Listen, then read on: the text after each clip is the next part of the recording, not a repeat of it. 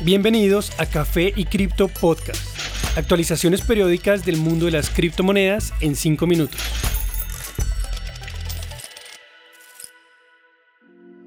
Buen día y bienvenidos a Café y Cripto Podcast. Soy Germán y esta es la actualización para hoy, 5 de mayo de 2022.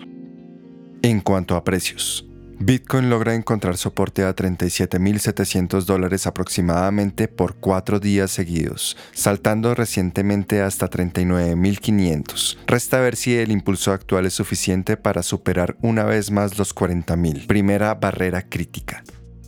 Ether encuentra soporte a 2.700 aproximadamente, saltando hasta 2.950. Su objetivo inmediato es superar la importante barrera de 3.000 dólares, donde también se ubica la curva de precios promedio o EMA de 50 días. BNB logra superar temporalmente los 400 dólares. Sin embargo, en este punto también se ubica la EMA de 50 días, lo cual representa una gran resistencia. Su precio exacto es de 403 dólares. La temporal recuperación de Solana la lleva a 93 dólares. Similar a las previas monedas, su objetivo es a 100 dólares, punto donde encontró soporte muchas veces en el último mes. Tras haber caído hasta 0.56, XRP logra remontarse hasta los 0.65 dólares. Su próximo objetivo es a 0.7 dólares, donde encontró soporte múltiples veces recientemente. Las demás criptomonedas del top 10 promedian ganancias cercanas al 15%, con excepción de Doge, la cual sube 6%.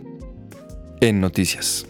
Los criptoentusiastas continúan positivos respecto al comportamiento de Bitcoin a largo plazo. Para Arthur Hayes, el fundador y antiguo presidente de BitMEX, Bitcoin está en camino de alcanzar un millón de dólares para el 2030. Hayek explicó que la tendencia de la economía global y otros factores geopolíticos van a llevar a Bitcoin a alcanzar este colosal objetivo. Las políticas de los gobiernos desde después de la pandemia han agudizado la inflación, pero, según sus comentarios, las cosas pueden estar peor. En lo que él llama el bloque condenado, Hayes predice que las economías occidentales, en particular la Unión Europea, van a colapsar. La Unión colapsará por muchas razones, entre las que se incluyen sus sanciones a Rusia, su principal fuente de hidrocarburos por muchas generaciones. Hayes dijo, Lastimosamente, las decisiones occidentales para cancelar financieramente al mayor productor mundial de energía es la mayor publicidad para la necesidad existencial del Bitcoin en el portafolio de ahorros de cualquier nación soberana. Agregó que los países que aceptan Bitcoin van a crear políticas más favorables para el activo, lo cual ayudará a regular el mercado y mantenerlo activo. Así muchas personas estén determinadas a no vender su Bitcoin.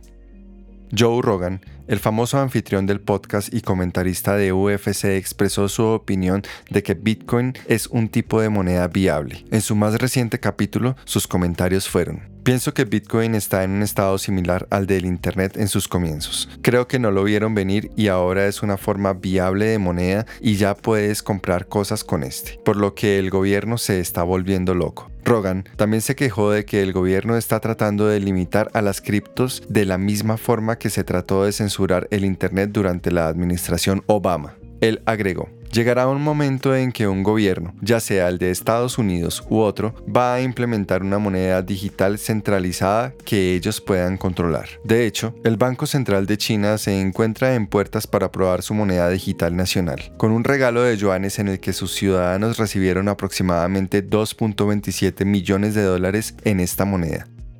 Banco Galicia, el banco privado más grande de Argentina según valoración, ha agregado la opción de comprar y vender criptomonedas en su plataforma, según confirmó la compañía el pasado lunes. El banco agregó una función en la sección de inversiones de su aplicación para que sus 7 millones de usuarios puedan comprar Bitcoin, Ether, XRP y USDC. El servicio será operado en colaboración con Lirium, un producto cripto para billeteras digitales y aplicaciones bancarias, con sede en Liechtenstein. En el momento del servicio no permite el retiro de criptomonedas, solo la opción de comprarlas y venderlas, además de un servicio de custodia de estas. Lirium también está trabajando con otras cuatro entidades financieras argentinas que piensan lanzar servicios de trading cripto, además de otras cuantas instituciones similares en México y Brasil. Se estima que el 21% de la población argentina, que supera los 25 millones, ya ha tenido transacciones cripto, lo que lo sitúa en el sexto puesto a nivel global en criptoadopción.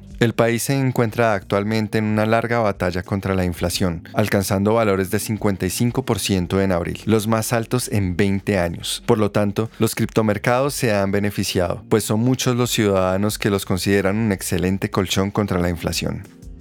Gracias por acompañarnos en este nuevo episodio y recuerden que pueden seguirnos en nuestras redes sociales, TikTok, Twitter e Instagram, donde nos encontrarán como Café y Cripto Podcast.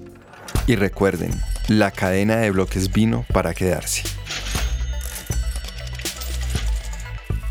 Los artículos y análisis mencionados en este podcast no constituyen una recomendación u oferta de inversión ni una promesa de resultados futuros. Haremos todo lo posible para garantizar la precisión de la información incluida en este podcast sin asumir ninguna responsabilidad por información faltante o incorrecta. Las operaciones con criptomonedas implican un elevado riesgo, incluyendo pérdida parcial o total del capital invertido y pueden no ser adecuadas para todos los inversores.